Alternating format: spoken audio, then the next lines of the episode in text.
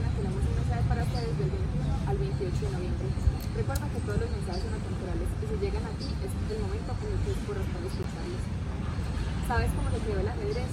Una de las leyendas cuenta que había alguien en la India que estaba muy aburrido y no sabía qué hacer. Y así mandó a construir un ajedrez para él o un juego que fuera divertido. En ese momento, cuando lo recibió, estaba asombrado por él. Y cuando preguntó cuánto valía, la persona que lo creó le dijo que por cada casilla multiplicara la anterior para así saber cuánto costaba.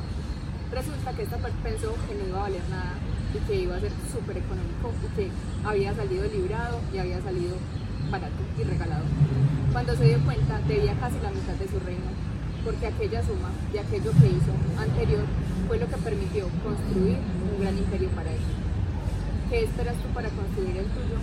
¿Qué esperas tú para empezar a accionar en ese café que te tomas, en si lo tomas o no, en esa gaseosa que eliges o no, en aquello que comes, si lo comes o no, en aquello que lees, si lo lees o no? No es el resultado de grandes cosas, es la suma de las pequeñas. Y así es como te construyes a ti paso a paso. Así, en esas pequeñas decisiones, decides qué es lo que quieres para ti y para ti. Si quieres ser rico, estás actuando como. ¿Qué estás haciendo para tirarte de un parapente si lo deseas hacer? O para irte a bucear, o para ir a ese viaje que deseas. No es introducir una tarjeta de crédito y acumular miles de deudas para hacer aquello que quieres. Es tomar las decisiones hoy adecuadas por ti y para ti de aquello que deseas hacer. Si quieres empezar a trabajar tu cuerpo, empieza a moverlo. No necesitas ir a un gimnasio. Puedes empezar a caminar en tu casa, alrededor de tu barrio o en el lugar donde te encuentres. Si quieres a construir un conocimiento diferente, cambia aquellos libros que lees. Si quieres empezar a construirte diferente, empieza a dejar de ver aquello que ves ahora solo por distraerte.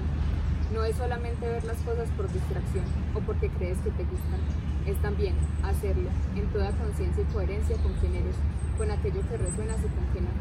¿Qué es lo que estás haciendo hoy por ti y para ti? ¿Cuáles son esas pequeñas acciones que te llevan a aquello que quieres construir?